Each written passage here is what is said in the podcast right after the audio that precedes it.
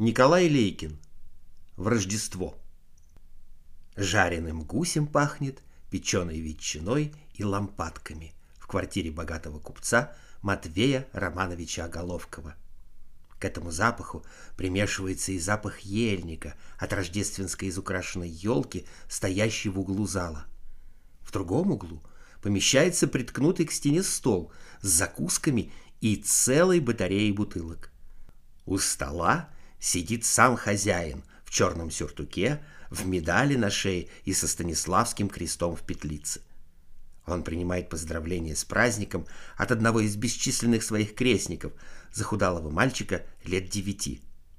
Мальчика привел его отец, очень отрепанный пожилой человек с красными руками, мелкий торговец с Сенной площади. Отец и сын стоят в почтительной позе. «Ну что ж ты стал? Читай поздравления своему папашеньке крестному», — понукает мальчика отец. «Он ведь вам, Матвей Романович, стихи поздравительные к празднику выучил».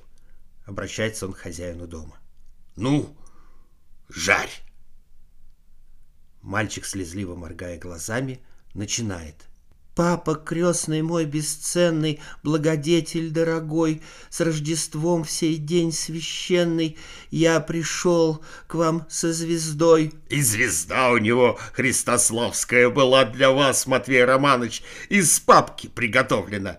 И агарок туда вставлялся, да? Вот сегодня поутру начал он баловаться. Зажег агарок, да и сжег звезду. Прерывает мальчика отец. Ужасти какой баловник! Ну, продолжай дальше. Сади вовсю. Я забыл дальше, отвечает мальчик. Как забыл?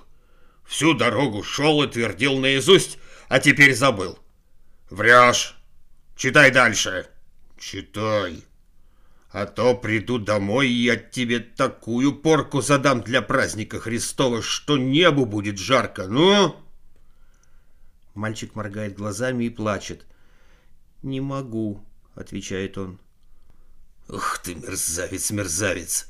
Ну что ж ты со мной наделал перед нашим благодетелем? И звезду сжег, и стихи забыл. Ну не подлец ли ты после этого? Всю обедню испортил. Да ведь с тебя семь шкур за это содрать мало. Целую ручку у папашеньки крестного и благодетеля». Да самым чувственным манером целой, ну!» На сцену эту смотрит жена хозяина дома, старшая дочь и двое маленьких хозяйских ребятишек, стоящие несколько поодаль. «Да полноте вам его мучить-то!» — заступается хозяйка дома за мальчика.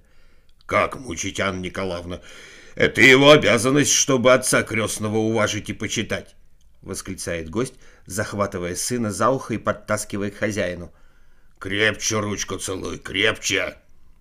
Эдакий Матвей Романович у нас благодетель, а ты...» Хозяин откинулся на спинку стула, побарабанил себя по животу и принял важный вид. «Не по нынешним временам благодетельствовать-то только», — произнес он с глубоким вздохом. «Дела не те. Теперешние дела хоть в собаку кидать, так и то впору. Где прежде рубль наживали, там теперь и четвертака не очистится. А проживаем вдвое. Он он, а карачок ветчины-то стоит. Было время, покупали его по 12 копеек, а теперь по двугривенному за фунт платим.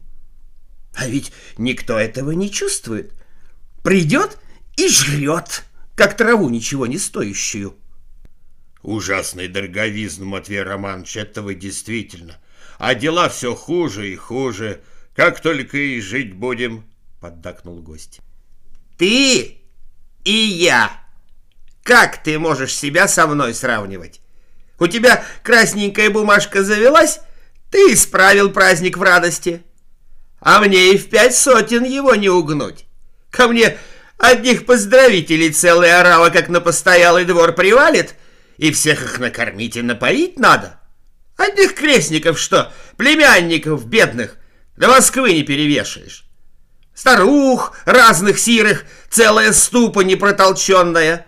И всем денежную милость дать надо. Все как будто в банк за своими собственными деньгами ко мне идут.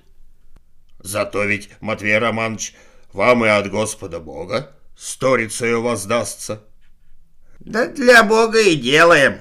А ты думал как? Неужто для вашей братьи? А только я к тому, что по нынешним временам надо давать с расчетом, где прежде синюю бумажку давал. Давай руб целковый. Хозяин полез в карман, вынул скомканную пачку денег и выбрал оттуда трехрублевую бумажку. «На вот тебе крестник на прянике», — сказал он мальчику и прибавил.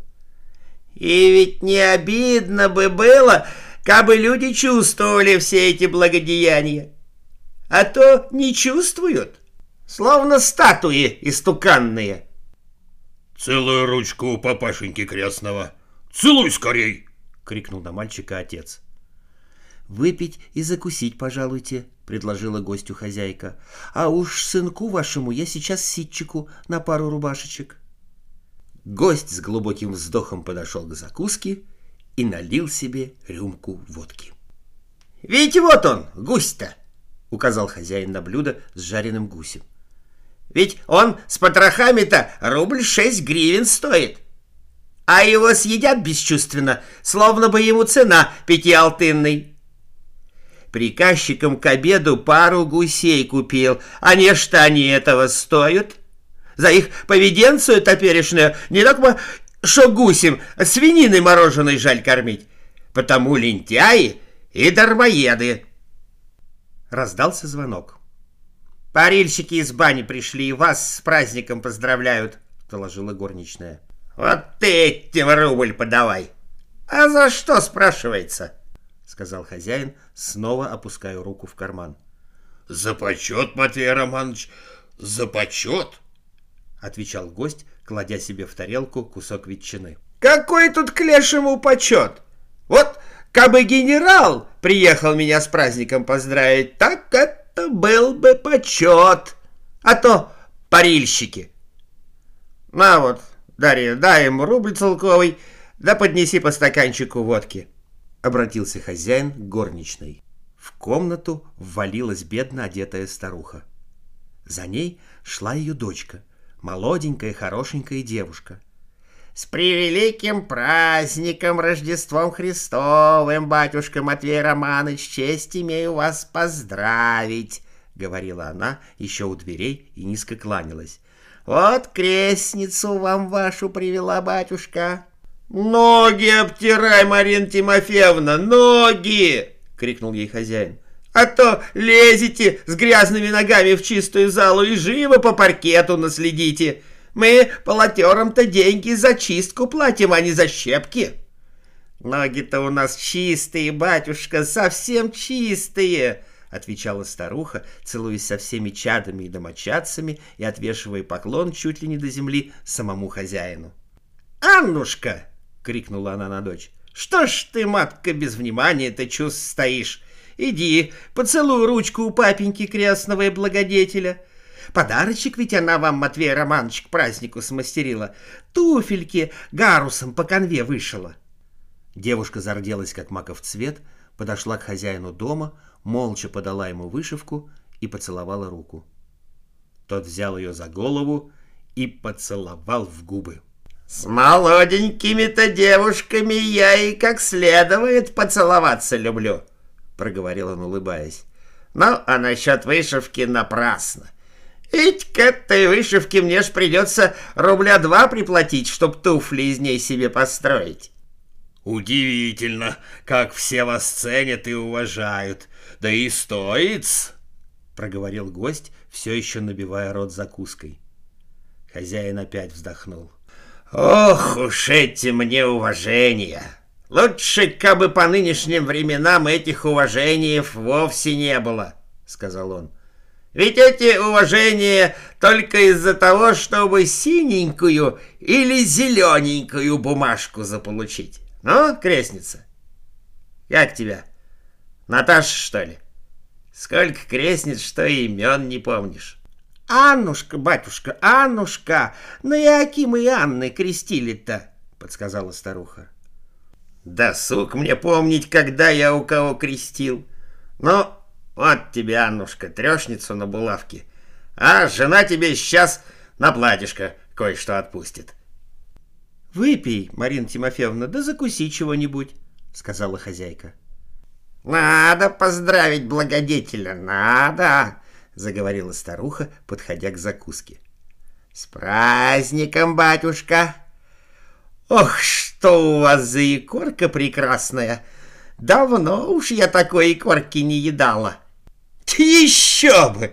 Рубь восемь гривен икра-то это!» — отвечал хозяин. «Не вас по-настоящему и кормить икрой-то этой! Ведь вы все равно ничего не прочувствуете!» «Ну, что, невеста, женихи-то наклевываются ли?»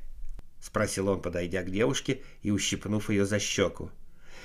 «Какие уж нынче женихи-то у беспреданниц!» Отвечала за нее старуха.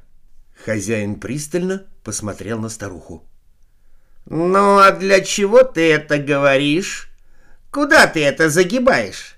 Ведь все это ты на мой счет? Дескать, не разжалобится ли отец крестный, да не отвалит ли с дуру сотню-другую? А я тебе вот что скажу. И не рассчитывай, произнес он.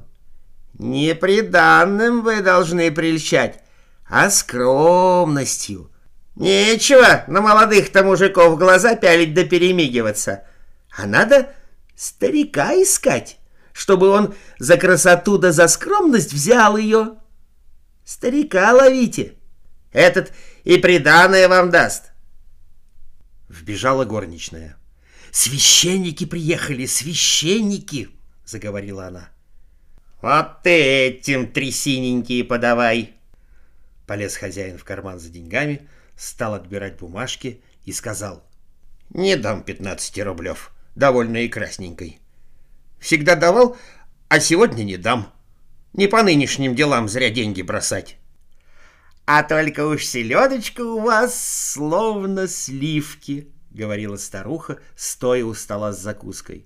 Не вороши ты селедку, ну куда ты в непочатую-то рыбину вилкой тыкаешь? Остановил ее хозяин. Только фасон на тарелке испортишь. Бери он хвост и ешь. Протопоп всегда селедкой закусывает. Подойдет к селедке, а она растрепана. В зал, откашливаясь в руку, входили священники. «О, для кого сегодня праздник-то настоящий!» — шептал хозяин. «Много они сегодня денег загребут. Много. А ты только вынимай из кармана, только вынимай». Крякнул он и сжал в руке приготовленную десятирублевку.